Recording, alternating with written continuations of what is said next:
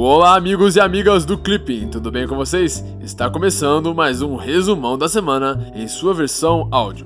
Olha, se você é novo por aqui, eu vou te explicar um pouquinho sobre como funciona.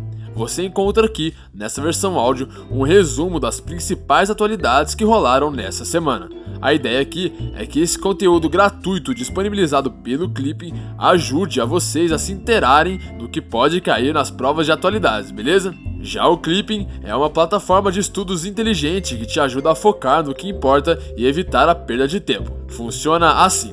Os assinantes do Clipping contam com planos de estudos, questões comentadas, editais esquematizados, fórum de discussões e algumas outras funcionalidades por até R$ 29,90 ao mês. Hoje, o Clipping tem todo esse conteúdo para o concurso da Diplomacia e da Polícia Federal. Ficou interessado? Então faça um teste gratuito para entender como funciona. O link para o teste está na descrição desse áudio, beleza? Agora, sem mais enrolação, vamos para o resumão. América Latina e Caribe. Na segunda-feira, teve início em Bruxelas a segunda reunião de ministros das Relações Exteriores da Comunidade de Estados Latino-Americanos e Caribenhos, o CELAC, e da União Europeia. Segundo o Ministério das Relações Exteriores, a reunião representará uma oportunidade para examinar a cooperação birregional e reafirmar os valores que aproximam a América Latina, Caribe e União Europeia no plano internacional.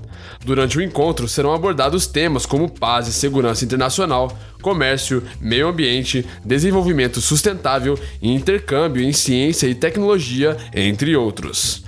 Ainda na segunda-feira, os governos de Argentina, Brasil, Chile, Colômbia, Costa Rica, Equador, Guatemala, Honduras, México, Panamá, Paraguai, Peru e Uruguai emitiram um comunicado oficial expressando preocupação com a situação na Nicarágua. Segundo o comunicado, os países fazem um chamado ao governo nicaragüense para que participe de negociações pacíficas, além de apoiar a Conferência Episcopal e a Comissão Internacional de Direitos Humanos, o CIDH, no país. Na terça-feira, o governo nicaragüense de Daniel Ortega começou um ataque à cidade de Massaia.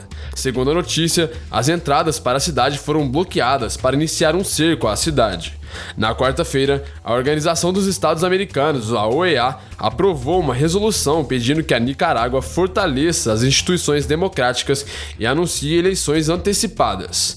Já na quinta-feira, Daniel Ortega anunciou comemorações dos 39 anos da Revolução Sandinista, convocando todos os cidadãos a participar. Política externa brasileira.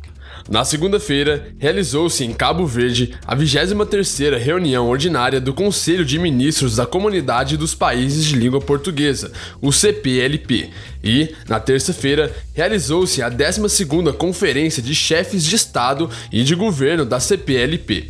Segundo o Ministério das Relações Exteriores brasileiro, a 12ª cúpula marcou o término da presidência brasileira no organismo. Estados Unidos na segunda-feira, o presidente norte-americano Donald Trump e seu homólogo russo Vladimir Putin encontraram-se em Helsinki, na Finlândia.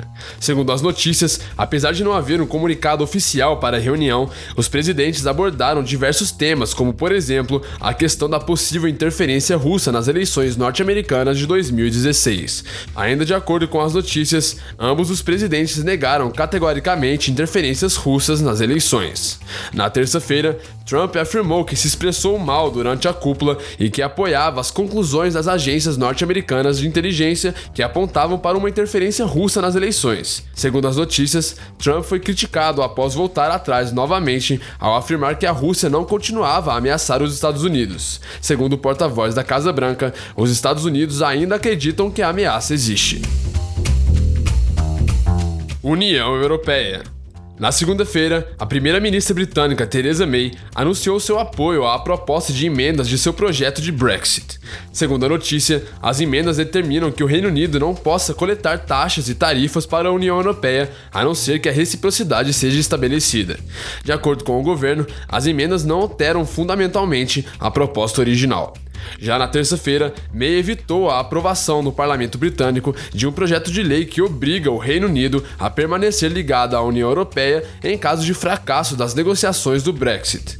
Segundo a notícia, mesmo com a vitória, May poderia enfrentar um voto de desconfiança no parlamento, dado que a ala mais radical do Partido Conservador não concorda com o Brexit suave. Migrações.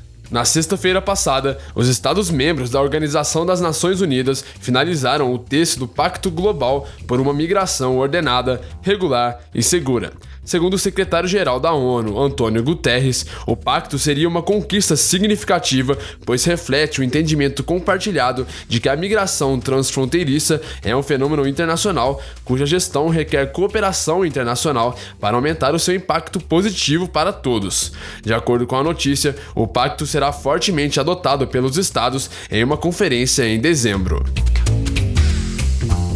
Comércio Internacional na segunda-feira, os Estados Unidos apresentaram uma queixa na Organização Mundial de Comércio, a OMC, contra as medidas de retaliação interpostas por União Europeia, China, Turquia, Canadá e México. Segundo a notícia, os Estados Unidos alegam que as sobretaxas ao aço e ao alumínio seriam justificadas como medidas de segurança nacional, de modo que as retaliações desses países configurariam ações injustificadas, que parecem violar os compromissos da OMC. Na terça-feira, a União Europeia e o Japão assinaram um acordo de livre comércio, o JEFTA, na sigla em inglês. De acordo com a notícia, o acordo seria uma potente mensagem contra o protecionismo e deverá ter o seu texto submetido à aprovação parlamentar para que entre em vigor em 2019. Na quinta-feira, ocorreu uma nova reunião entre representantes do Mercosul e da União Europeia para tratar do futuro acordo de livre comércio Mercosul-União Europeia. Segundo a notícia, a reunião, que se centrou em carne bovina, açúcar e etanol, terminou sem consenso, mas uma nova rodada de negociações está marcada para setembro. Oriente Médio na quinta-feira, o Knesset israelense aprovou uma lei que consagra Israel como um Estado-nação judeu.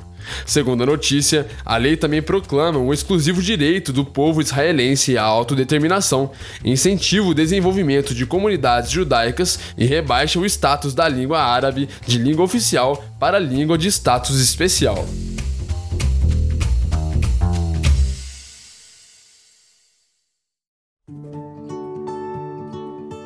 Então é isso aí. Esse foi o resumão da semana. Se você gostou, não se esqueça de deixar o seu feedback lá na plataforma do Clipping, ou então no nosso SoundCloud, ou então na página do Facebook. É muito importante para continuarmos evoluindo. Eu vou ficando por aqui, um grande abraço e tchau!